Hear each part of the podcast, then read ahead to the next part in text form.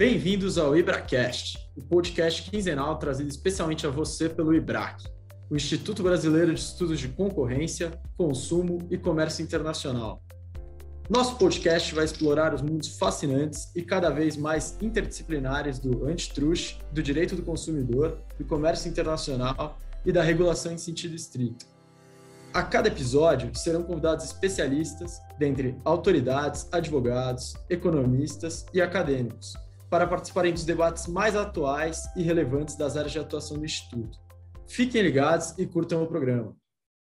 Bem, gente, é um prazer estar aqui com vocês. É, hoje a gente está, é o nosso segundo episódio do IbraCast, que é o podcast do IBRAC, e hoje a gente vai falar de relações de consumo, que é um dos temas né, principais do IBRAC, e a gente vai receber aqui a Thaís Cordeiro, que é a nossa diretora de, de relações de consumo do IBRAC. Eu vou pedir para a Thaís se apresentar um pouquinho para quem não, não, não a conhece, e também temos como convidada aqui a nossa secretária da Senacom, doutora Juliana Domingues, é, professora Juliana Domingues, né? Também vou falar para a Juliana é, falar um pouquinho dela, contar um pouquinho para a gente. E acho que a gente pode começar, vamos inverter aqui, começando pela Juliana. É, se ela, Juliana, por favor, se apresente. Acho que todo mundo te conhece hoje no Brasil, pelo você tem feito aí um papel importantíssimo à frente da Senacom né? E, mas se você puder falar um pouco de você e um pouco das suas realizações aí à frente da Senacom nesse último ano, depois a gente passa para a Thaís comentar, falar um pouco dela e também se apresentar. Muito obrigada, doutora Priscila. Um prazer estar aqui no IBRACast. Eu que sou uma entusiasta de todas as iniciativas do IBRAC, queria parabenizar todos que estão envolvidos aí nessa iniciativa. Gosto muito de ouvir podcast, é algo que eu faço com uma certa frequência e certeza que esse é um material, um conteúdo que, inclusive, eu pretendo compartilhar com os meus alunos da Universidade de São Paulo. Então, para quem não me conhece, né, hoje eu estou como secretária nacional do consumidor do Ministério da Justiça e Segurança Pública, Senacom. É, sou professora é, da Universidade de São Paulo desde 2012 é, tenho grupos de pesquisa. Aliás, meu primeiro grupo de pesquisa na, na universidade foi justamente compondo né, é, defesa da concorrência e proteção e defesa do consumidor, pensando no bem-estar social. É, e eu sempre tive pesquisas muito transdisciplinares, né? Já transitei por muitas áreas regulatórias na minha vida profissional. É, esse ano é, que passou eu tinha completado aí acho que 18 anos de, de OAB, mas estou licenciada, né, nesse momento como secretária nacional do consumidor. Sou presidente, né, nesse momento, do Conselho Nacional de Combate à Pirataria e também do Conselho Nacional de Defesa do Consumidor. E não posso deixar de mencionar que sou fundadora da rede Women in Antitrust, que eu sei que muitas aqui fazem parte. Esse é um projeto que eu sempre digo que eu considero como uma terceira filha, porque entendo que é, é um projeto é, coletivo realmente para todos e para o futuro, né? Então, estou muito feliz de estar aqui, podendo compartilhar um pouco também as atividades da Secretaria Nacional do Consumidor. É, entrei na Secretaria Nacional do Consumidor como diretora do Departamento de Proteção e Defesa do Consumidor, é, e ano passado é, tive aí a, a grata surpresa de ser convidada a compor a secretaria, mas como secretária nacional. Temos uma agenda que é uma agenda que eu entendo que é arrojada em termos de modernização, de internacionalização das políticas públicas, é, de também definir políticas públicas com base em dados, com evidências científicas, com levantamentos. Nós temos uma série de consultorias em curso para essa agenda de modernização. Temos, obviamente, temas que são temas da ordem do dia, né, e que envolvem a mudança também das relações de consumo ao longo dos anos. Ano passado, o nosso Código de Defesa do Consumidor completou 30 anos, mas à época, né, é que o, o código entrou em vigor, nós tínhamos um perfil de consumidor que foi mudando. Então, nós temos perfis distintos dentro de uma sociedade que já é bastante complexa, né? O país que nós temos, eles têm, aqui nós temos diferenças regionais que não são desprezíveis, é, diferenças econômicas que não são desprezíveis, então tem sido realmente desafiador, é, mas ao mesmo tempo eu recebi como uma grata missão, né, o fato de poder contribuir com o nosso país nesse momento que é um momento extremamente delicado. Eu estou na secretaria, né, seja como DPDC ou como secretária desde o início da pandemia de coronavírus e a Secretaria Nacional do Consumidor ela coordena o Sistema Nacional de Defesa do Consumidor que é composto por vários atores, né? Então também trazer é, a harmonização dessas condutas, procurar segurança jurídica no momento que nós sabemos que é um momento de crise sanitária, tem sido algo desafiador, mas eu tenho, graças a Deus, uma equipe muito engajada que tem feito trabalho é, de fôlego, né, diante de todas as nossas necessidades. E óbvio que eu tenho aqui uma agenda que é bem transversal. Então, eu estou aberta justamente para ouvir o que, que é interesse especial do IBRAC, né? Poderia passar um fim de semana com as pessoas que estão aqui comigo, porque são pessoas que eu gosto muito também de dialogar, mas eu vou deixar a cargo do, do Ibracast aí a seleção das questões. Estou aberta aqui, né? Tentei resumir. Não posso deixar de dizer também que sou mãe de duas filhas lindas, é, Glória e Sofia, né? Minhas produções máximas. E as duas elas também ouvem muitos podcasts que eu ouço. Então, depois eu vou colocar para elas ouvirem aqui essa entrevista, né? Que não, não deixa de ser também algo que eu sempre digo que compartilha para toda a sociedade, para aqueles que querem entender a agenda da Senacom, e ajuda também a desmistificar o que é o trabalho da secretaria, porque muitos também não sabem que a secretaria não exerce né, nenhum tipo de interferência nesses atores que são locais, que atendem o consumidor na ponta, mas que tenta promover um ambiente de maior segurança jurídica e de maior coordenação. Acho que é isso para começar, porque eu não quero monopolizar a fala e também quero ouvir a doutora Thais. Bom, Priscila, Juliana, é um prazer enorme participar desse segundo IbraCast. É um, prazer ainda maior por dividir esse IbraCast com é, duas profissionais que eu realmente tenho uma satisfação enorme, um orgulho enorme de conversar, de dialogar. É, são referências na área e eu diria que esse é o primeiro IbraCast exclusivamente feminino, então também acho que a gente deixa aqui uma marca bem bacana, né, é, para a gente é, conversar. É, para quem não me conhece, eu sou hoje estou com o chapéu aqui de diretora de Relações de Consumo do IBRAC.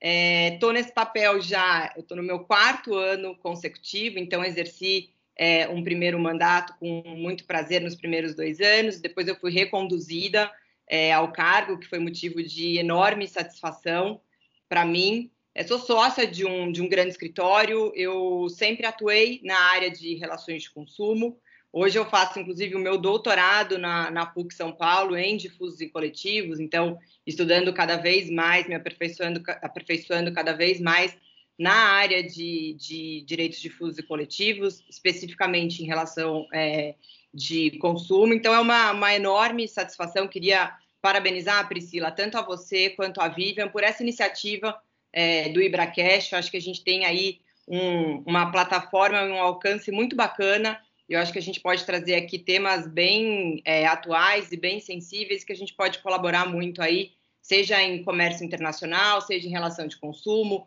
em direito da concorrência. Então, é, é, fica aqui o meu, meu agradecimento e acho que vamos ao bate-papo. Como a doutora Juliana colocou, também sou mãe de, de dois meninos lindos, no meu caso são dois meninos, é, Lucas e Antônio, é, cinco e quatro anos, são bem pequenininhos.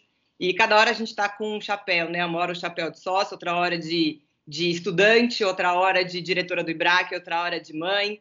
E a gente vai é, segurando todos os pratinhos para fazer o melhor que a gente pode. Então, fica aqui a minha apresentação e meu agradecimento e a minha satisfação de estar com vocês aqui hoje. Obrigada, Juliana. Obrigada, Thaís. Thaís, é, eu queria ouvir mais um pouquinho de você sobre a agenda. É, é você está, então, no seu quarto ano do IBRAC, né? Se puder falar um pouco para você quais foram as suas principais realizações e, e agenda aí para o último mandato, talvez você venha, né? Volte aí para um próximo, não sabemos, mas se você puder falar que, que, que você gostaria deixar, de deixar como um legado da Thaís na gestão dessa diretoria, que é super importante, né? Priscila, excelente pergunta, eu até te agradeço, eu acho que é uma oportunidade é, muito importante para falar um pouquinho aqui do Comitê de Relações de Consumo é, do IBRAC por vários motivos, né? O Comitê de Relação de Consumo do, do IBRAC não é um trabalho de agora, né? Então, tivemos gestões passadas, tivemos diretorias passadas que sempre fizeram um trabalho enorme, um trabalho grandioso, e a gente vem consolidando é, a, nossa, a nossa posição e a nossa atuação dia após dia. Então, quando eu assumi lá há quatro anos, eu já tinha uma responsabilidade muito grande. Eu não vou citar nomes aqui para não ser injusta, porque eu posso deixar alguém para trás, é, mas foram inúmeras as pessoas que participaram desde o início é, nesse comitê e, e, eu tive um trabalho realmente de dar continuidade e de tentar é, agregar cada vez mais, né? Além disso, também não é um trabalho de uma pessoa só, então, muito embora eu seja a diretora hoje de relação de consumo, a gente tem um time enorme por trás de profissionais altamente competentes, é, profissionais que atuam na área, que têm um conhecimento técnico, científico, que estudam para debater é, todos os assuntos que são relevantes é, em relação de consumo. Né? A gente não tem é, nenhuma bandeira, é, isso é muito importante que se diga, a gente não entende que relação do, de consumo tenha dois lados, a gente entende que, é, com base, como a, a Juliana colocou, com base na ciência, com base em dados estatísticos, a gente tem que dialogar e conversar. E estudar para propor qualquer tipo é, de melhoria, qualquer tipo de solução. E a gente que acaba é, atuando ali na frente, no dia a dia, a gente entende que a gente tem muito a colaborar, né? E durante esses é, três anos, agora o quarto ano, eu acredito que esse time tenha feito muita coisa, muita coisa bacana, né? Então, a gente é, tem uma preocupação muito grande de acompanhar e estudar qualquer tipo de alteração legislativa, é, qualquer tipo de, de iniciativa, por exemplo, de tomada de subsídios ou de audiência pública, a gente participa. É, nesse sentido, até já queria fazer aqui um, uma observação. É, a própria secretaria, hoje na pessoa da, da, da secretária Juliana, tem dialogado muito com a sociedade civil como um todo, e a gente tenta todas as vezes é, é, colaborar, trazer a nossa contribuição técnica naquilo que a gente entende que pode ser melhorado é, ou não. A gente tem conversas constantes com diversas autoridades, né? Então, é, autoridades da própria secretaria, dos PROCONs, a gente faz umas reuniões é, constantes com eles. É, alguns assuntos que são assuntos relevantes a gente encaminha também, a gente dialoga bastante com o próprio é, Poder Judiciário, porque, em última análise, muitos casos de relações de consumo, infelizmente, hoje são judicializadas, né? A gente tem um problema é, muito grande relacionado à judicialização de assuntos é, de relação de, de, consumo. Então, a gente tenta, é, sempre, na medida do possível, trazer esses assuntos é, para o Poder Judiciário também. É, ano passado, por exemplo, a gente fez um, o nosso seminário, a gente tem um seminário anual, né? E é um seminário hoje que já está muito consolidado, tem uma, um, um público, uma audiência é, bem significativa e bem eclética, e a pandemia foi algo que trouxe de bom foi isso, porque a gente conseguiu é, no último seminário, por exemplo, a participação de diversas pessoas. Antes a gente tinha muito uma concentração do eixo Rio-São Paulo, né? A gente conseguiu expandir isso, isso foi muito positivo. E a gente pega assuntos que são assuntos relevantes, né? E ano passado eu vou citar aqui só como um exemplo é, a questão envolvendo o artigo 16 da, da Lei de Ação Civil Pública. A gente trouxe para debate inúmeros professores, é, juristas de renome, o ministro Alexandre de Moraes, é, e o assunto tanto era um assunto importante que no momento até teve um parecer, acho que a Juliana pode falar muito melhor do que eu, mas um, um parecer da própria secretaria é, que serviu como fundamento no julgamento do, do STF, né, pela, pela questão envolvendo a constitucionalidade é, do artigo 16. Já vou fazer aqui, é, Priscila e Juliana, é, a minha propaganda esse ano a gente vai ter, vai sair muito em breve já. Quem estiver ouvindo, já coloca aí um save the date. É, a gente vai fazer o nosso seminário na primeira semana é, de maio. O convite para a doutora Juliana só não foi encaminhado porque eu ia fazer aqui já, então fica aqui em primeira mão o nosso, nosso convite. É, Juliana, que sempre é, você e, e, quem está à frente da secretaria participa com muito afinco, com muita dedicação. É, a gente faz, a gente tem uma publicação, é, Pri, a gente nos últimos três anos, todos os anos a gente lançou um livro. Ano passado foi exclusivamente virtual, esse ano a gente vai lançar de novo. É, e assim, eu, eu, o que eu gostaria, se eu puder falar para você qual é a minha maior expectativa é, numa provável mudança aí de gestão, é que a gente continue com esse time engajado da forma como é hoje.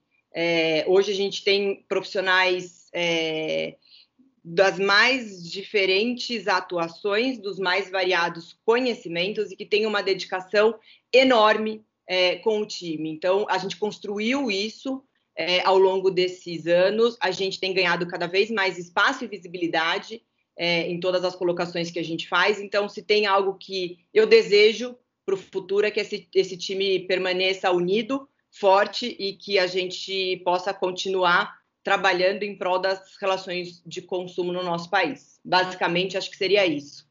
Obrigada, Thaís. Eu ia realmente te perguntar se você não tem algum spoiler aí do, do evento de consumidor, né? Eu tive o prazer de acompanhar esse evento ano passado, foi incrível. Acho que, enfim, é, se teve algum benefício essa pandemia, né, que a gente sabe da situação complicada, né, que ela trouxe em várias áreas, mas acho que foi possibilitar alguns, é, é mostrar para a gente que dá para a gente chamar pessoas é, do Brasil inteiro, né, a virtualização de algumas, de alguns eventos, ela torna possível que a gente diversifique realmente, tenha professores do Brasil inteiro, pessoas do Brasil inteiro acompanhando, né, inclusive ter um, um ministro é, falando no, no, no, nosso evento que não demanda que ele viaje. Então, acho que a gente tem alguns benefícios. Acho que são poucos, né? Mas a gente tem alguns benefícios em razão da, é, da pandemia, da virtualização, na verdade, que se é, foi agilizada, né? Que foi precipitada por conta da pandemia. É, vou passar para a Juliana agora. Claro que é, a gente fala na pandemia e, e, obviamente, a pandemia é um dos maiores desafios, né? Imagino, para a área de consumo no Brasil.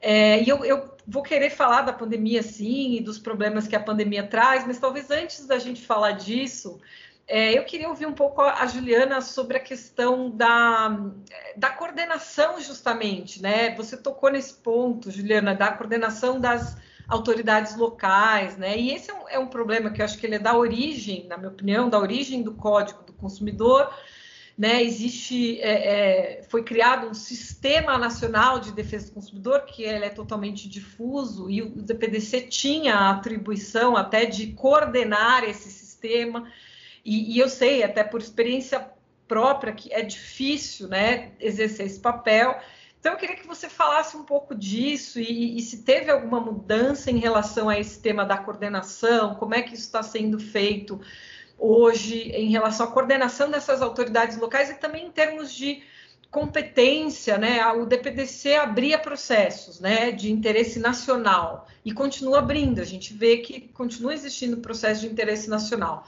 É, a minha sensação, queria que você também comentasse sobre isso, é, que esse processo eles são mais selecionados hoje em dia, né?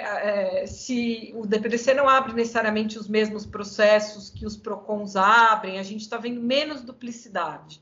Então, eu uhum. queria te ouvir um pouco sobre isso. Bom, é, com certeza é, é desafiador num sistema que é um sistema bastante diverso, né? Que você não tem só a atuação dos mais de 900 PROCONs entre os estaduais e os municipais, mas tem representantes do Ministério Público do Consumidor, tanto estadual quanto federal, é, tem a Defensoria Pública do Consumidor, tem as organizações, é, todos são atores importantes. Eu acho que do ponto de vista de marco legal, né, que nós tivemos ano passado, de 30 anos de Código de Defesa do Consumidor, mudou muito em termos de, inclusive, incorporação da sociedade é, dessa cultura de proteção e defesa do consumidor, né, de entender que existem atores que estão atuando não só no governo federal, mas também nos estados e municípios em prol do consumidor. Então, acho que isso é positivo diante das nossas dimensões continentais, né, falando do Brasil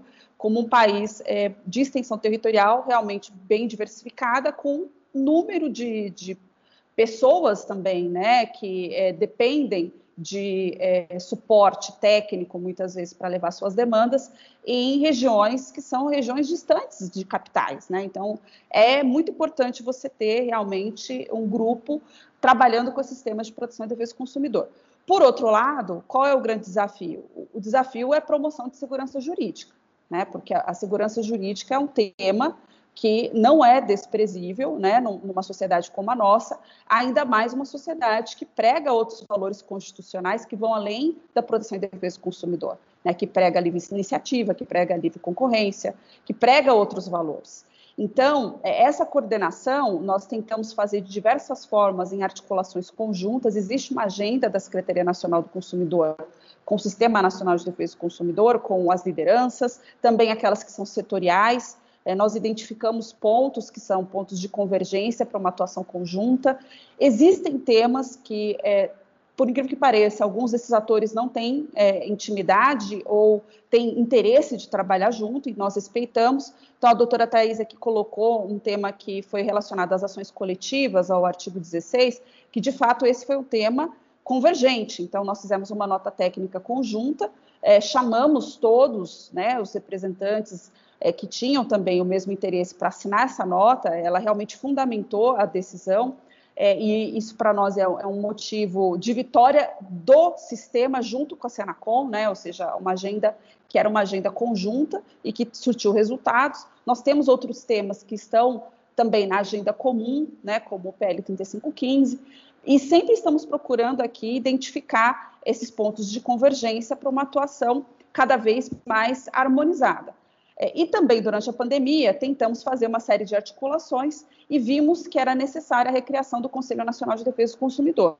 Foi isso que foi feito justamente para unir todos esses atores, para que eles sentassem à mesa e pudessem dialogar. E temos visto que institucionalmente, né, aqui eu até falo um pouco como professora, porque eu acredito muito no institucionalismo, né, isso foi a base da minha tese de doutorado há mais de uma década, é, era muito importante ter um ambiente institucional para a criação desse, não só o ambiente de diálogo, mas também para conseguir harmonizar melhor essas relações e ter essa segurança jurídica que é tão necessária num momento como esse de crise sanitária.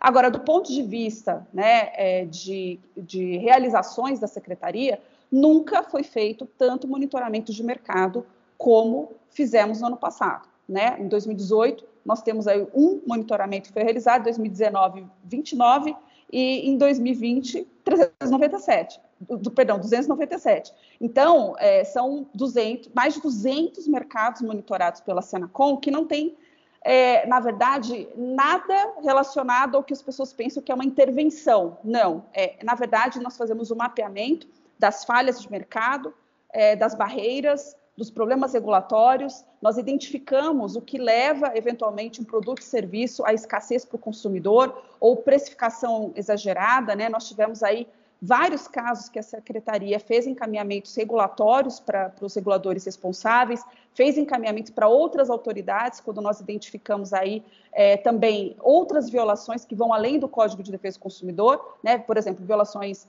à lei antitruste, é, violações a regras regulatórias, então nós encaminhamos isso justamente para provocar aquilo que é o nosso interesse maior, que é promover para o consumidor mais oferta, preços justos, né, e que ele também sinta esse bem-estar social é, decorrente é, de mitigação dessas falhas regulatórias, falhas de mercado que são identificadas. Isso eu acho que é um diferencial dessa gestão, de fato, é um trabalho muito forte na parte que a gente chamaria até de advocacy, é, e ao mesmo tempo, acho que o outro marco dessa gestão é realmente a internacionalização. E eu já falei isso em alguns momentos, né, durante a minha gestão, que vocês são da época em que existia uma Secretaria de Direito Econômico com dois departamentos, né, e o DPDC e o DPDE. Por razões que eh, realmente é, eu entendo que foram razões que levaram os gestores à época à tomada dessa decisão, o DPDC não quis seguir é, uma agenda mais internacional. E quando eu digo mais internacional, eu digo sentar para dialogar nesses fóruns internacionais, porque quando nós vamos falar, por exemplo, de OCDE, e nós temos que desmistificar isso, em nenhum momento nós estamos falando de flexibilização da nossa autonomia e também não há nenhuma flexibilização é, com, com, relação à agenda que nós temos hoje na proteção e defesa do consumidor. Então, eu acho que existe sim um problema, às vezes, que é identificado pela, pela assimetria de informação, né, pela falta de compreensão do que, que é essa agenda. Em agosto do ano passado, é, nós aderimos a todos os guias da OCDE, né? E isso foi muito importante, porque permitiu para nós também a adesão no econsumer.gov, que é uma plataforma internacional importante para essas violações que são transfronteiriças agora, né? Nós temos um consumidor cada vez mais digital e internacional. Não sentar à mesa em fóruns internacionais seria incorrer num grande erro diante das cadeias globais. O fato de que nós vimos com a pandemia que, de fato, né, é, é, essas medidas de isolamento social e, é, foram medidas que impactaram é, nas cadeias de produção né, do mundo inteiro, não é uma particularidade brasileira. Então, essa é uma agenda que foi resgatada também nessa gestão. Nós tivemos um destaque muito grande também na UNCTAD, devido à nossa plataforma consumidor.gov.br, que hoje é a maior, a maior plataforma do mundo em resolução de conflitos de consumo, né, na autocomposição eh, desses conflitos. E isso também é um mérito dessa gestão por meio da portaria 15/2020, foi uma importante medida de desjudicialização para minimizar os efeitos também que foram sentidos do saque. Né? Nós tivemos aí o fechamento de inúmeros call centers durante a pandemia. Então, essa foi uma política pública que fez com que houvesse um salto. Né? Nós atendemos só no passado mais de um milhão de consumidores na plataforma consumidor.gov.br. Né? E isso com um índice de resolução dos conflitos de consumo, numa média de 80%, e em termos de dias, né? é a média de 7, 8 dias. Isso é um exemplo hoje né, de mecanismo é, alternativo de solução de é, conflitos de consumo. Obviamente, teríamos outros mecanismos que são importantes e que podem ser trabalhados, eu digo sempre que um não exclui o outro. Né? Então, o consumidor que não foi bem atendido no GOV, ele sempre vai ter o recurso é, de buscar o Poder Judiciário, então isso não é retirado dele. Da mesma forma, trabalhamos com métodos alternativos é, como foi visto no setor aéreo, fizemos TAC no início da pandemia, isso beneficiou mais de 3 milhões de brasileiros na época. É, infelizmente, né, não, não, tivemos aí a intenção das empresas de renovar, porque no começo da pandemia ninguém tinha ideia do tempo que nós teríamos né, de isolamento social, com medidas de lockdown e estamos passando agora por uma segunda fase que é bastante sensível. Né? Esse é um setor que ele foi afetado diretamente já no início da pandemia e nós procuramos trazer mecanismos alternativos. Né? O TAC em si ele é um, um mecanismo alternativo. Porque, obviamente, até porque eu trabalho com processo administrativo sancionatório aí há mais de 20 anos, é, em termos de é, tempo até desde estagiária, né? É, eu brinco que há 20 anos né, eu estive no mesmo andar que eu estou, e eu me recordo que o meu primeiro processo no DPDC era um relacionado à mudança na embalagem de fraldas, que não tinha informação adequada para o consumidor. Isso antes daquela portaria de 2002. Então, eu acompanhei muitas mudanças, né, em termos de processo administrativo. Nós sabemos que tem um efeito dissuasório, mas nós não precisamos esperar a aplicação de sanções para promover mudanças e alterações, né, nos mercados envolvendo os fornecedores, para surtir o bem-estar para o consumidor. Então, uma medida não ignora, né, ou não é, tira a legitimidade de outra medida. O processo administrativo sancionatório segue existindo dentro das atribuições do Departamento de Proteção e Defesa do Consumidor, mas como foi até dito aqui pela doutora Priscila, com escolhas, né? Porque a, nós temos duas plataformas geridas pela Sanacom, que é o consumidor.gov.br, mas também o Sindec, que é um sistema integrado a todos os PROCONs. Então, nós temos uma fotografia dos setores e serviços mais afetados e aqueles que têm uma movimentação estranha. Né? Então, para dar um exemplo, no final do ano passado, teve uma instituição financeira é, que nós aplicamos uma medida cautelar, porque houve, em um mês, o salto de, salto de 600% de reclamação no SINDEC, que é a plataforma gerida pelos PROCONs. É, então, tem medidas que são adotadas, que são emergenciais, tem processos que são abertos ou por conta dessas situações, ou até mesmo porque as demandas chegam pelo Sistema Nacional de Defesa do Consumidor, né? Existe também uma atividade que é ex ofício, mas temos trabalhado em várias medidas que são medidas que eu entendo como inovadoras para políticas públicas de proteção e defesa do consumidor, como a promoção dos guias de melhores práticas ao combate à pirataria.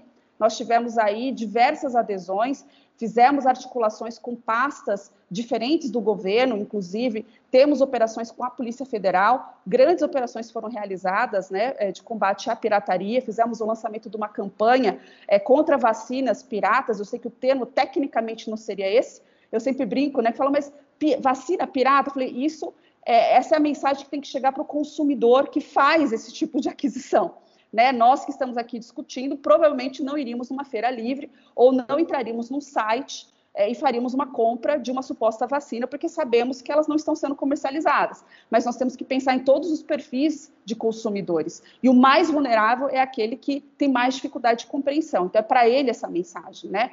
Então, temos aí políticas públicas que eu tenho muito orgulho de falar que são da, da minha gestão, como, por exemplo, aquela lançada é, que estamos já executando para consumidores com deficiência, principalmente é, adequação do e-commerce para esses consumidores. Nós assinamos um acordo de cooperação técnica com o MDH, é, estamos com uma consultoria do PNUD em curso, né, e essa é uma agenda que é uma agenda que realmente eu tenho toda uma atenção especial, porque eu acho que é, vai servir como exemplo também é, dentro é, da América Latina, dentro do Mercosul, existe uma expectativa também dos resultados dessa consultoria e dessas políticas públicas. Temos medidas de combate ao superendividamento, já tínhamos aí mais de 30 milhões de brasileiros superendividados, e com a pandemia, certamente, né, temos aí um agravamento da situação. Então, não só estamos trabalhando com mecanismos de autorregulação, não só temos processos administrativos sancionatórios, mas temos cursos da Escola Nacional do Consumidor, que ano passado também teve um público recorde, né? Nós, tivemos, nós tivemos aí um aumento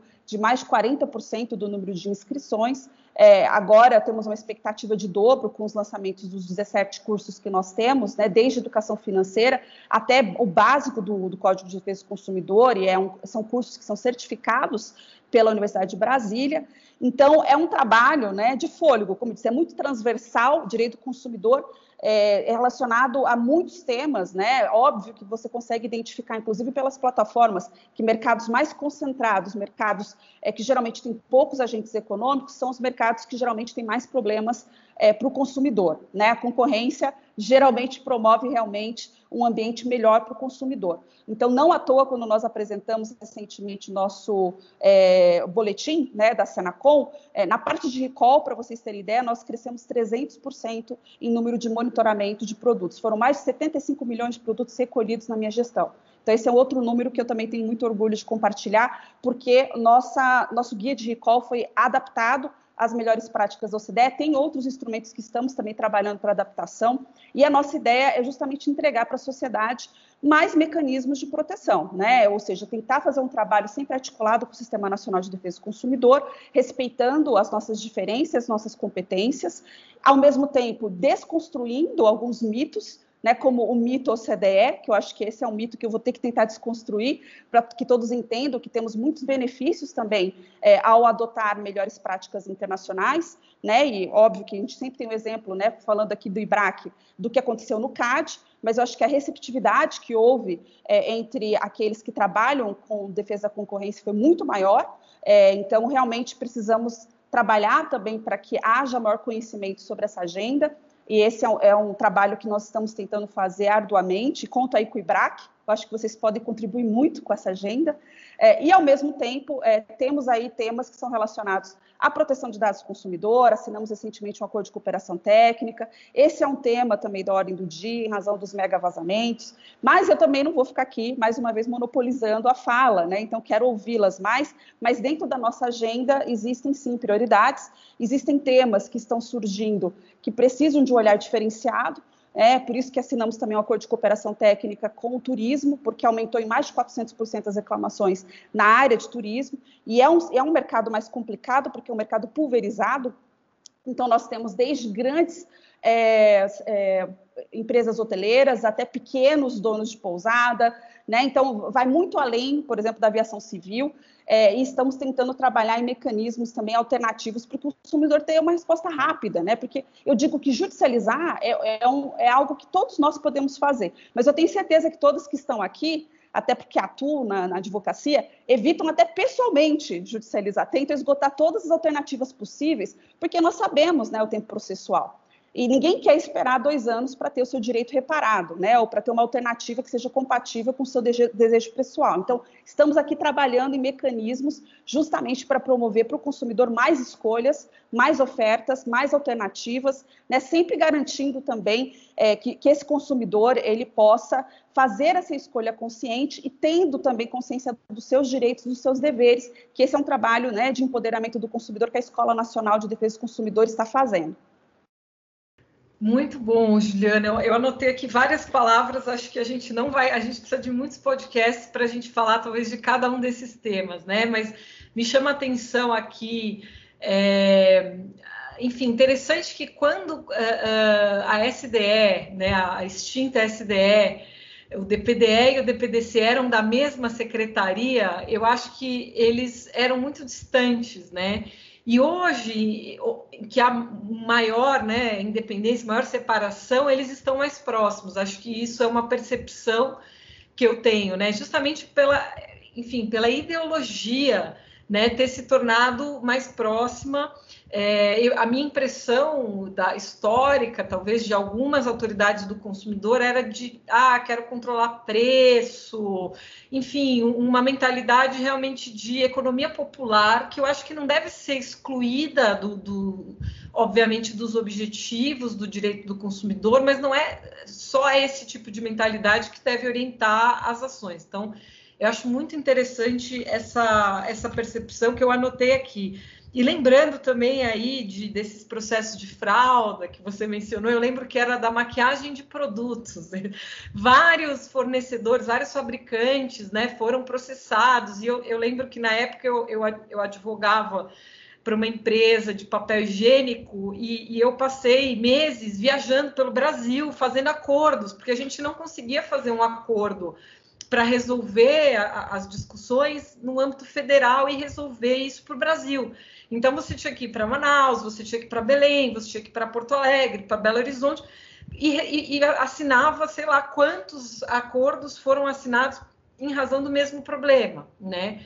Então essa é, é, essa forma, né? O central que você falou é, tem várias coisas importantes, mas essa questão de solução de controvérsias, de tentar, né? Acho claro que existe a importância realmente da autoridade local, principalmente para processos de abrangência local por outro lado, processos de abrangência nacional é importante para todos, para a segurança jurídica, para os consumidores, para as empresas envolvidas, que haja uma centralização e a resolução desses, dessas disputas no âmbito federal centralizado. E aí eu quero, justamente sobre isso que eu queria ouvir a Thaís, sobre a centralização e sobre formas alternativas de solução de controvérsias que a Juliana citou aqui mais de uma vez, na, na sua perspectiva, Thaís, como advogada né, da área, que provavelmente representa empresas que têm é, é, temas né, de consumidor. Se você puder falar um pouquinho da sua perspectiva sobre isso. Tá, é, Priscila, foi é, uma satisfação ouvir aqui é, tudo que a, a secretaria, na, na pessoa da doutora Juliana, tem feito, né? Acho que antes de qualquer coisa, falar que somos testemunhas na prática, né, de todo esse trabalho, é, de toda essa, essa, essa comunicação, essa cooperação, essa tentativa nos temas em que a gente pode ter uma, uma sobreposição de atuação, é, essa tentativa de, de diálogo, né, e aí foi mencionado a questão envolvendo o termo de cooperação técnica com a Autoridade Nacional de Proteção de Dados. Um outro ponto que eu destacaria aqui também, é, durante a pandemia, a Senacom teve um papel de fundamental importância, é, porque a gente não só os órgãos de defesa do consumidor, né, a gente tem as, as atuações independentes deles, como também iniciativas legislativas. Surgiu iniciativa legislativa para tudo quanto é gosto, né? E aí as, as notas técnicas da secretaria que vinham acompanhadas sempre de dados científicos, né, de é, estudos e muitas vezes com agências reguladoras, quando o serviço é regulado, acompanhando, né, essas notas técnicas, trouxe uma segurança e um conforto que é, é de fundamental importância, Priscila, que a gente mencione aqui, que isso, em última análise, é favorável para o consumidor. Então, é, pode parecer que eu estou aqui é, chovendo no molhado, né? Porque eu já falei que o nosso time não tem bandeira, não defende um lado ou outro, e a gente realmente acha que não podem existir é, dois lados, porque, em última análise, tudo que se quer é um benefício do consumidor. E para as empresas, ter aquele consumidor satisfeito e fidelizado à sua marca é algo que hoje é muito importante, e isso só é possível graças à concorrência. Então, em diversos momentos durante a pandemia, a gente passou por situações é, em que é, e tem passado em que empresas estão fechando, as empresas não estão mais operando Isso é menos concorrência, isso é menos opção para o consumidor. Então, é, trazer algum tipo de fôlego, de respiro é, é, para essas, essas empresas, sem de forma nenhuma respeita, deixar de respeitar o direito do consumidor, é algo que a gente simplesmente está é, tentando acomodar é, e que, em última análise, quem vai ser beneficiado também com esse tipo de medida é o próprio consumidor, né? Agora, é, eu acho que realmente isso é um desafio enorme, né? O equilíbrio que realmente deve existir entre a autonomia local, né? Pacto federativo, ninguém está falando que não tem que existir, ninguém aqui está querendo menosprezar ou diminuir a atuação de PROCONs, não é isso. Mas é, é, o que precisa acontecer realmente é um equilíbrio entre essa autonomia é, local e a necessidade de haver uma certa unidade, né? uma, é, uma, um diálogo, né? um entendimento, para que a gente tenha como uma consequência lógica a segurança jurídica. Quando isso não acontece, realmente não tem jeito, o assunto é judicializado. Então, muitas vezes, é, o que se verifica é uma judicialização é, dos assuntos, porque, infelizmente, às vezes não existe uma é, uniformidade né, de entendimentos. E aí, Priscila, você colocou que na época em que você atuava, você precisava é, ir para Manaus, ir para não sei onde, ir para não sei onde. A gente ainda precisa fazer isso é, até hoje, né? Então, assim, esforços, como a gente está colocando aqui, estão sendo feitos é, cada vez mais para que a gente é, é, não tenha esse tipo de, de situação, mas é o que na prática acaba acontecendo. Então, muitas vezes é, conversar com a secretaria, infelizmente, não é suficiente, porque um PROCON entende de uma forma diferente e acaba atuando de uma forma diferente. O que, que isso acaba gerando? Uma insegurança muito grande, uma insegurança jurídica muito grande, e é extremamente complicado, é, e aí eu falo com um, experiência própria, você explicar para qualquer empresa é, multinacional essa anomalia que acontece dentro do nosso país. Então, é você explicar é, é, para um, um, um, estrangeiro, alguém que está querendo fazer um investimento aqui no Brasil, que tem uma empresa aqui no Brasil, que acontece esse tipo de situação, é algo que gera um desconforto e aí a gente acaba é, saindo atrás, né? Então, acho que isso é um ponto que é extremamente relevante, né? A gente, quando a gente fala em judicialização, Priscila, é importante que a gente separe um pouco as coisas, né? Eu acho que esse é um, esse problema que eu coloquei é um, um problema sim. Então, quando a gente verifica que não tem é, muitas vezes uma convergência de entendimentos e é salutar que não tenha, tá? Eu acho que isso é importante a gente falar. É importante que a gente converse, que a gente é, debata sobre os diversos tipos de, de, de, pontos de vista, mas tentar, na medida do possível, é, chegar numa, numa, numa convergência para que a gente não tenha esse tipo de anomalia né, dentro do, do sistema, porque isso não é bom para ninguém. Aí esse tipo de situação acaba sendo judicializado,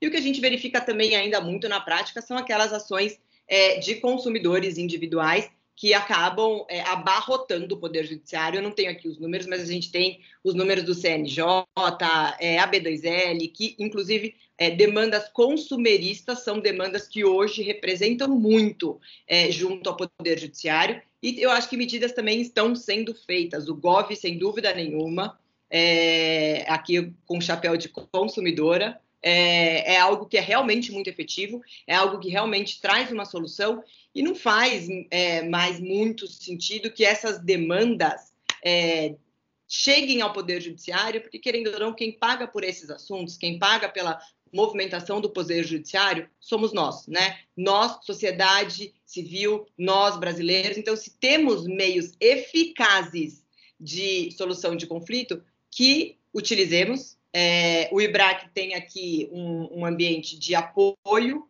muito grande é, a, a, meios alternativos de soluções efetivas de conflito, como é realmente o caso do GOV e, e tantas outras. Inclusive, é, Priscila, mais um spoiler aí para você. Num do, um dos nossos painéis de, do nosso seminário vai ser sobre é, meios alternativos de solução de conflito em relações de consumo. Então, é algo que a gente tem que debater, a gente pode é, aprimorar e vai fazer sentido para todo mundo. Que consumidor que não quer ter a sua, a, o seu problema resolvido num tempo, num, spa, num, num tempo curto, é, e sem ter que acionar poder judiciário, enfim, é, dialogar com, com advogado e etc. Então, realmente é uma pauta importante que eu acho que a gente é, pode e tem colaborado com, com ela.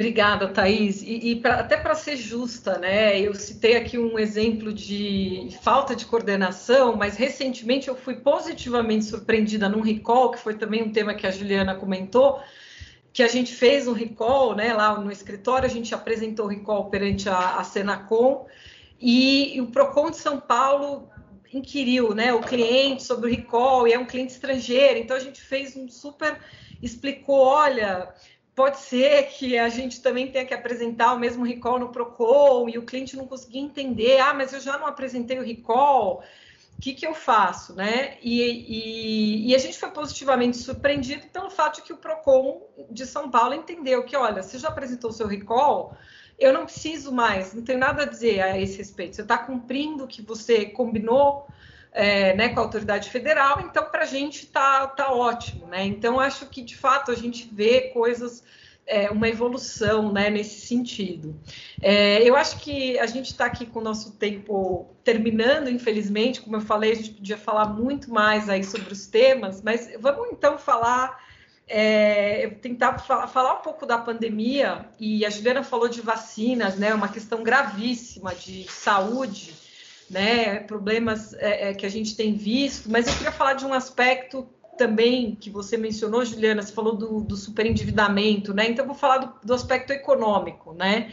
Não estou desprezando de modo algum aspecto da saúde, mas a gente percebe, de fato, em razão da pandemia, é, um superendividamento do consumidor, que é um problema não só da pandemia, mas que se agrava é, é sobremaneira em razão da pandemia, e a gente vê uma série de problemas de esquemas, né, de fraudes financeiras, de, de esquema de pirâmide, uma série de fraudes que vêm sendo aplicadas, muitas vezes pela internet, no, nesse momento de vulnerabilidade do consumidor. E eu me lembrei agora que já houve uma ação de inconstitucionalidade, né, alguma, alguma ação no, no STF dizendo que banco não era é, obrigado a seguir regras do consumidor, né? A gente, eu, eu me lembro desse movimento que foi é, ainda bem rechaçado, né, pelo, pelo Supremo Tribunal Federal. Mas eu queria que você comentasse um pouco, talvez falasse aí dos, enfim, dos esforços é, da Senacom em razão da pandemia nesse, nessa ótica financeira para a gente poder fechar aqui nosso bate-papo. Perfeito. Bom, primeiro eu queria aqui compartilhar, né, que todos os pontos que foram trazidos pela doutora Thais são pontos que eu é, também é, compartilho o entendimento, né, e acho que temos também né, que aprender a dialogar, né, doutora Thais, porque, de fato, quando nós vamos falar de métodos alternativos, às vezes as pessoas criam um certo mito de flexibilização de direitos, e eu não sei porquê. então, fico feliz que o IBRAC vá debater esse tema, porque está muito mais é, num leque de alternativas para o consumidor do que flexibilização de direitos. Pelo contrário, né, nós estamos aqui para proteger realmente todos os consumidores brasileiros. E esse tema que foi tocado pela doutora Priscila, como nós trabalhamos várias frentes aqui na secretaria, né, desde sistemas mais novos, né, como Open Banking, é, é, PIX, Inclusive, nós fizemos a ponte do Banco Central com o, a liderança né, do, da Procons Brasil para que eles trabalhassem juntos nesses temas, para que também é, todos esses PROCONs do país tivessem uma compreensão desses novos mecanismos. Temos uma preocupação com, a, com relação de, proteção de dados do consumidor também, mas fizemos todo um trabalho conjunto e esse trabalho também é refletido dentro do nosso Conselho Nacional de Defesa do Consumidor. Tanto que esse tema das pirâmides é um problema para todos. Ministério Público não consegue resolver, CVM não consegue resolver, Banco Central não consegue resolver e chegava tudo para a Secretaria Nacional do Consumidor também, né? E estamos com mais sofisticação com relação às pirâmides financeiras, né? Então criamos uma comissão especial sobre pirâmides financeiras que estabeleceu uma fonte de informações é, capaz de subsidiar também a atuação do Sistema Nacional de Defesa do Consumidor, as entidades do setor bancário, especialmente o CVM, o Banco Central, principalmente com relação àquelas pirâmides financeiras e esquemas que são chamados de Ponzi. E os membros da, da comissão, inclusive a Senacom, nós vemos nós estamos observando um aumento de representações que são encaminhadas sobre esse tema, né? Isso tem relação também com a digitalização.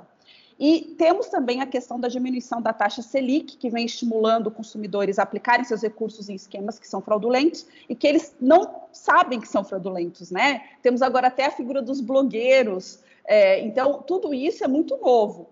E o fato de que essas condutas elas constituem infrações penais de menor potencial ofensivo não ajuda suficientemente também a inibir esse tipo de prática. Então, o nosso relatório da comissão identificou diversas ações possíveis que deveriam ser realizadas para impedir esse tipo de infração, para mitigar os seus efeitos. Então, nós estamos realizando desde ações de educação, né, estamos criando canais de denúncia né, para as empresas que ofertam esses produtos que podem ser classificados como esquemas, né, Ponzi ou ações de pirâmide.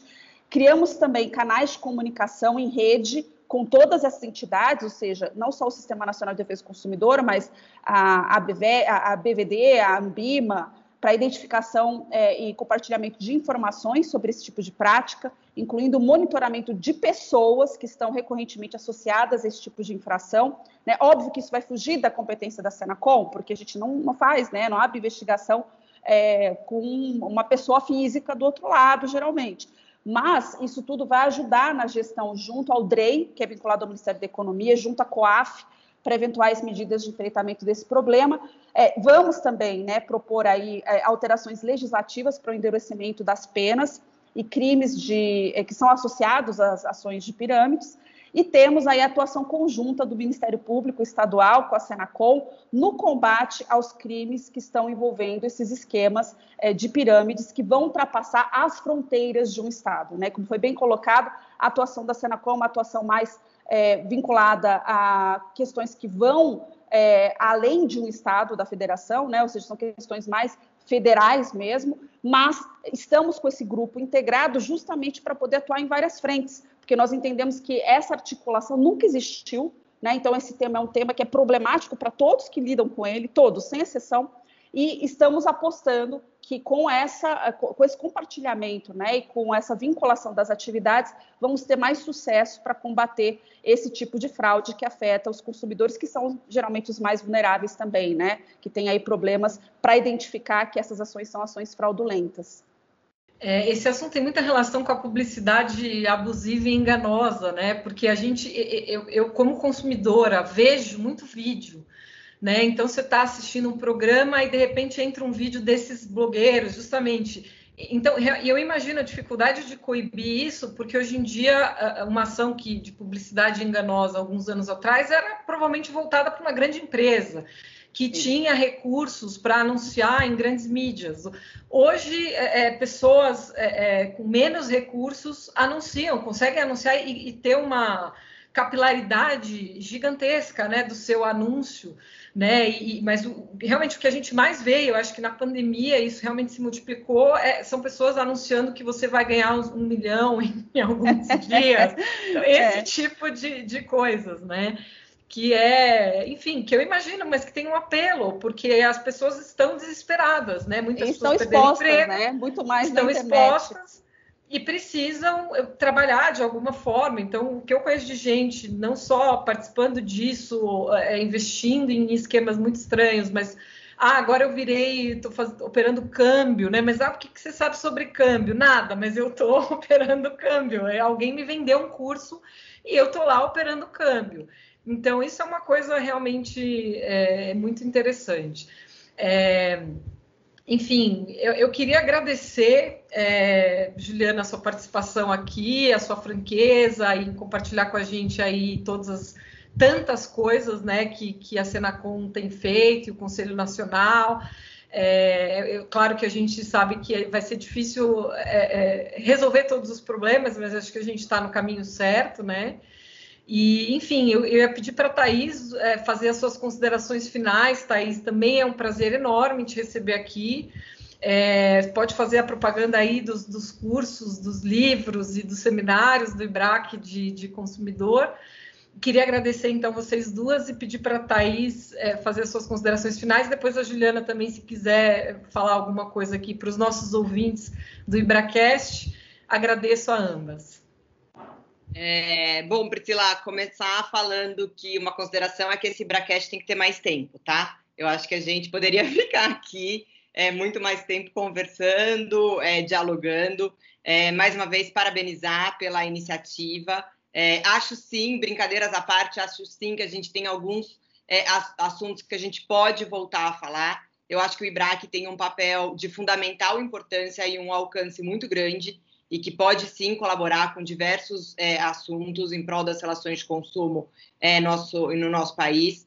Queria aqui, desde já, também fazer um agradecimento é, a todo o time que hoje faz parte do, do Comitê de Relações de Consumo do IBRAC, tá? Eu reforço que isso aqui não é trabalho é, de uma diretora sozinha, então fica aqui o meu agradecimento a todos eles. E já que você me permite, eu vou mais uma vez falar do nosso seminário, que vai acontecer na primeira semana de maio. É, diversos temas a gente vai tratar. A gente vai tratar sobre publicidade, a gente vai tratar de processo sancionatório, é, consumidor digital, lei geral de proteção de dados. São cinco dias de evento, tá? De segunda a sexta-feira. Então fica desde já aqui o convite. Em breve a gente vai disponibilizar maiores informações nas nossas redes sociais. E fica aqui o, o, o convite a todos e aproveitar também para parabenizar a doutora Juliana por tudo que tem sido feito à frente da secretaria, é, reforçar aqui o nosso, nosso comprometimento é, para dialogar em temas que, em, em alguma forma, pudesse, é, a gente puder realmente colaborar. É, agradecer a, a recepção sempre do diálogo. Então, todas as vezes em que a gente pediu um diálogo com a secretaria, a gente foi prontamente atendido, então acho que isso também é importante mencionar. E cenas do próximo capítulo, Pri, se você me permite, esse ano também teremos livro, se tudo der certo, e esse ano também, é, se tudo der certo, a gente vai ter um curso também é, de relações de consumo. Então, é, ficam aqui já o spoiler do segundo semestre, mas o foco nesse primeiro semestre é esse nosso seminário. Então, parabéns, muito obrigada e falar que o, o, todo o time de relações de consumo está à disposição sempre que puder ser útil, gente. Muito obrigada, viu?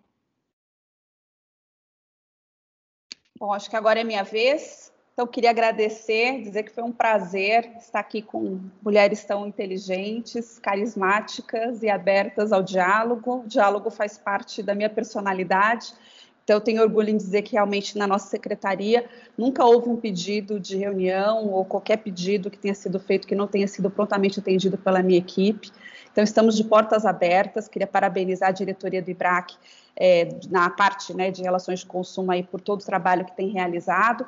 Reforçar que a minha equipe está à disposição para esses cinco dias de evento em que pudermos aí aproveitar o espaço para dialogar, vai ser um prazer compartilhar é, a nossa visão, né, enquanto secretaria e os trabalhos que estão sendo realizados. Acho que é sempre um momento de é, muita troca, né, e eu tenho uma equipe muito preparada, vocês devem ter observado, que são pessoas que estudam, que publicam, que têm mestrado, que têm doutorado, é, e eu acho que é, não é, né, obviamente, aqui trazendo um perfil é, super especializado, mas não é só isso, mas eu acho que essa é a nossa ânsia de sempre poder entregar o melhor para a sociedade, né, buscar soluções é, que estão além daquilo que é o nosso campo de visão. Então, eu acredito muito como professora da USP, né, é, enquanto como a educação pode fazer diferença e do ponto de vista daquilo que eu puder disseminar, seja, né, no meu papel como professora que sou, mas seja no meu papel atual como secretária, quero ficar aqui à disposição é, do IBRAC e dizer que para mim é sempre uma honra, um prazer poder compartilhar com vocês é, um pouco do que eu acredito, um pouco daquilo que eu trabalho, mas muito também do meu tempo com vocês é muito prazeroso. Então, muito obrigada mais uma vez pelo convite. Fique agora com o quadro Plenária Comentada, trazendo especialistas da área para dar os highlights da sessão do CAD comentando, analisando e debatendo os mais recentes julgamentos do tribunal. Bem-vindos ao Plenária Comentada de hoje, em que falaremos sobre a quarta sessão ordinária de julgamento do CAD de 2021, que ocorreu no último dia 31 de março e trouxe consigo, mais uma vez, alguns fatos bastante importantes que aqui merecerão o registro e destaque pelos nossos comentaristas Bruno Drago e Guilherme Ribas. A pauta da sessão contou com cinco itens, três dos quais já eram pedidos de vista e retomaram o julgamento na última sessão. O primeiro é, caso foi julgado, teve seu desfecho concluído e tratou-se da investigação de cartel dos rolamentos. O segundo era a investigação de cartel no mercado de revestimentos de embreagens. Esse foi um caso é, retirado de pauta.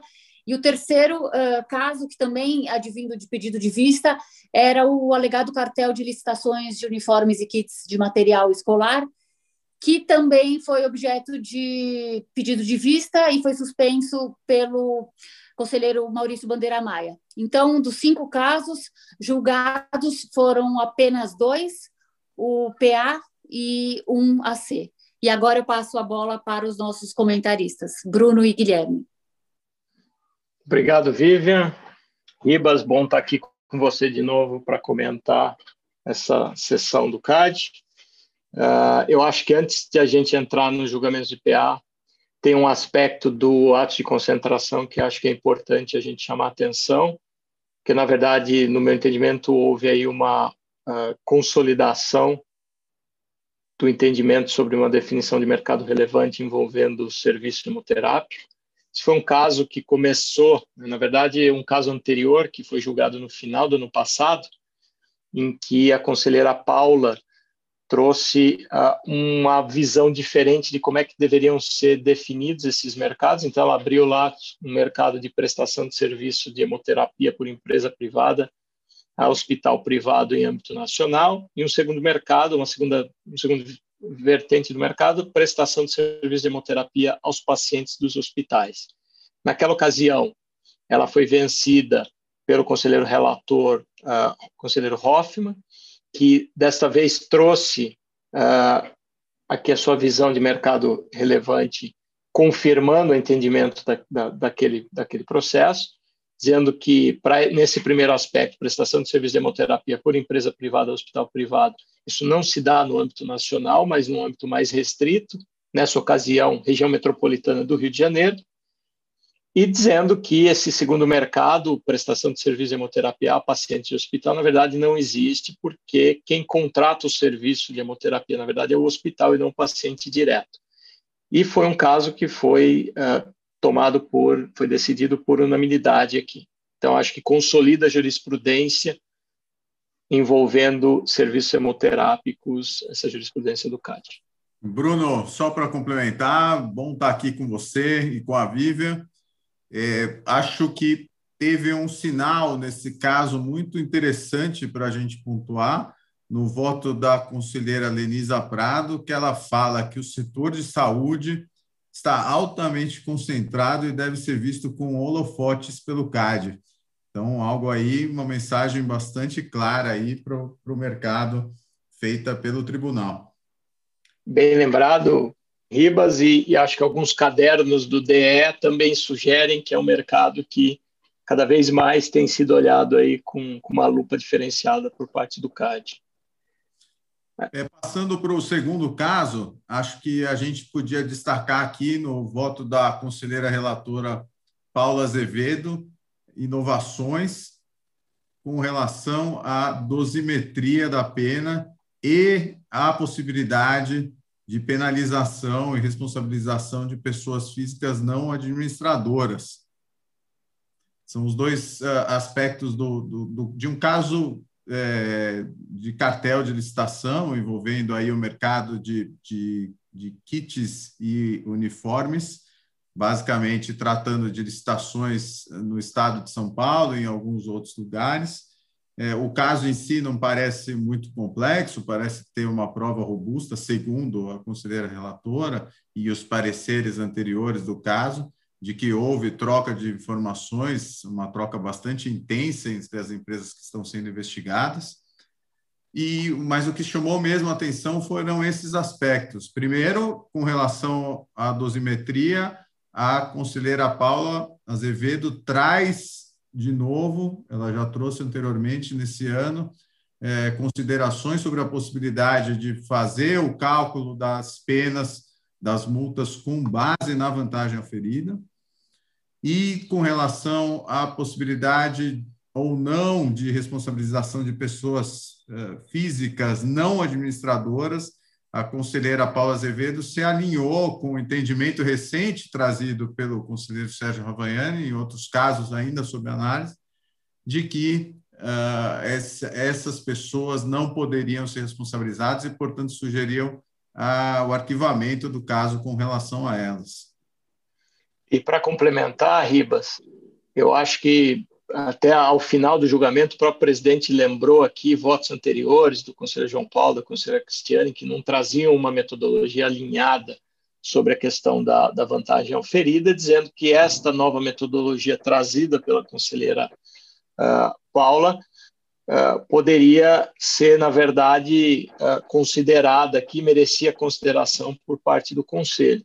E, e no seu voto, a conselheira Paula mostrou que fez uma análise ali das metodologias utilizadas por outras autoridades e ela destaca no voto que nenhuma autoridade uh, ignoraria uh, os fatores de ganho obtido e dano gerado.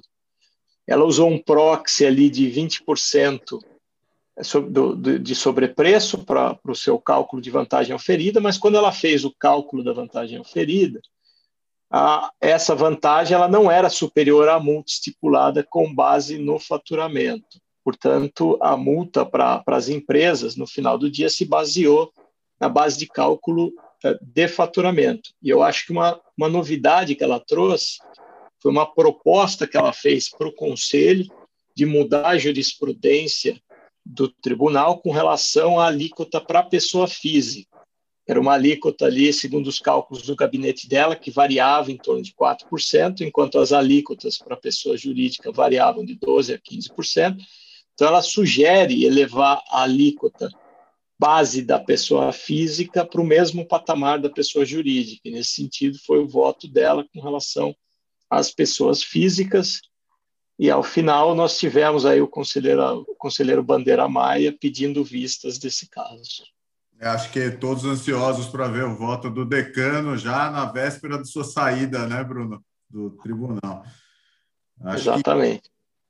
Outro caso bastante relevante que vai dar muito pano para a manga é o voto trazido pelo conselheiro Sérgio Ravagnani no inquérito administrativo, que na verdade é uma avaliação sobre o cumprimento ou não de um acordo de leniência. O nome da da signatária da leniência é mantido sob sigilo, embora tenha vazado nos jornais nos, no dia seguinte, não se sabe por quem, porque o CAD protegeu a identidade nesse, nesse julgamento, mas a decisão trata sobre o, o cumprimento. Bruno, quer dar detalhes? Claro. Uh, na verdade, esse caso foi enviado ao tribunal, ele foi uma leniência assinada que resultou no inquérito administrativo, que na sequência foi extinto, né, foi arquivado, e o caso chegou ao tribunal para homologação final do acordo de leniência. Uh, houve uma, um pedido de sustentação oral por parte do Ministério Público, que teceu diversas, diversos comentários aí sobre o caso, e no seu voto Uh, o conselheiro Sérgio, ele, na verdade, menciona que não se trata, na verdade, de uma homologação ou não do acordo leniência, mas que se trataria de se verificar se houve o cumprimento deste acordo ou não. Né? Isso porque, segundo ele, a celebração é competência exclusiva da SG e não está sujeita à homologação do tribunal. Então, a competência do tribunal seria para verificar o cumprimento do acordo de leniência. E é interessante que ele traz ali uma distinção entre obrigação de resultado e uma obrigação de comportamento, que foi a primeira vez que nós vimos em, em precedentes do CAD. E o, o, nesse sentido, ele afirmou que só é possível declarar cumprimento do acordo de leniência se da colaboração efetivamente resultar a instauração de um processo administrativo porque a finalidade do inquérito administrativo seria obter elementos de autoria e materialidade da infração. E uma vez que este inquérito administrativo, resultado desse acordo leniência, não resultou num processo administrativo, uh, por falta de evidências, né, por não cumprimento do padrão probatório mínimo para abertura de um, de um processo administrativo, tampouco resultou em diligências capazes de obter essas evidências, na visão do conselheiro, o acordo de leniência não foi cumprido, as obrigações estipuladas no acordo de leniência não teriam sido cumpridas pelo signatário. Né? Eu acho que a linha do, da decisão do conselheiro foi essa, Guilherme. E ele, além de determinar o não cumprimento do acordo de leniência, o que é algo inédito, né?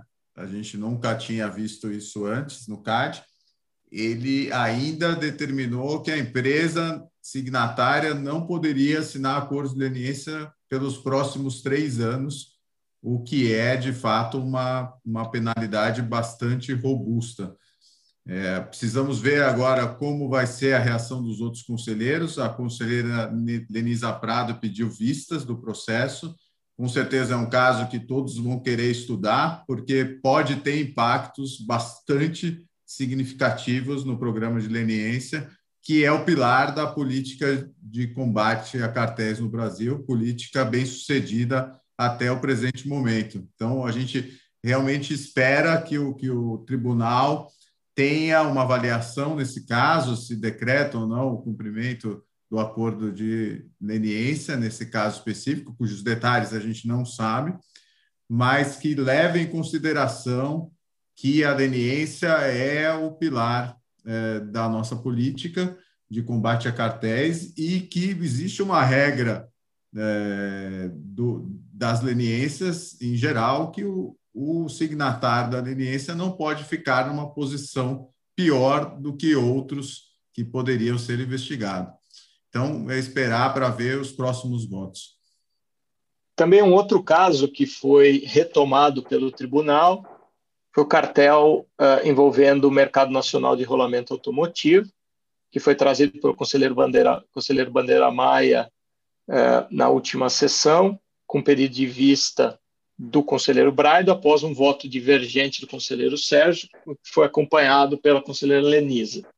E o conselheiro Sérgio, ele uh, acompanhou uh, a penalização de uma das empresas, uh, acompanhou o conselheiro relator na penalização de uma das empresas, dizendo que, excepcionalmente, neste caso, ele entendia pela, pela aplicação de pena em cima do produto afetado, mas que essa não era normalmente a, a linha de entendimento dele.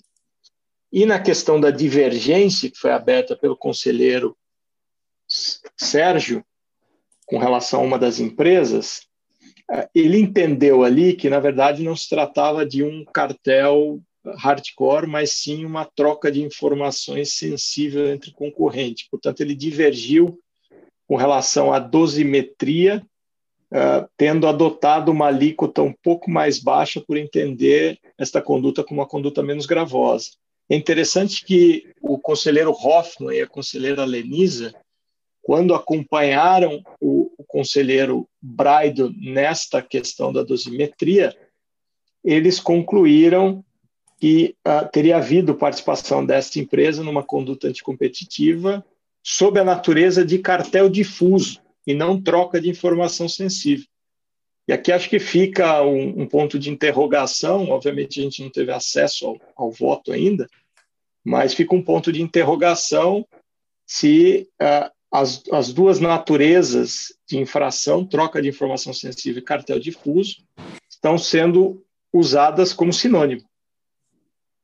Bom ponto, Bruno. É, só queria também chamar a atenção para um aviso dado pelo presidente de que agora no site do CAD temos a versão em inglês do regimento interno, certamente bastante útil para nós advogados que temos clientes estrangeiros. É, por fim, eu queria fazer um agradecimento especial é, à equipe técnica é, de Tosini Freire e de Brólio Gonçalves, advogados, é, escritórios que ajudaram na elaboração desse podcast. Muito obrigado a toda a equipe. Muito obrigado, pessoal. Até a próxima plenário comentado. Obrigado por ouvir esse episódio do IbraCast, o podcast produzido e disponibilizado pelo IBRAC, o Instituto Brasileiro de Estudos de Concorrência, Consumo e Comércio Internacional. Visite nosso site ibrac.org.br para conhecer todos os nossos comitês especializados, nossos eventos e nosso vasto material biográfico disponível. Nos encontramos no próximo episódio do IbraCast. Até lá! As opiniões aqui expostas não necessariamente representam aquelas do IBRAC e das instituições a que estão vinculados os participantes.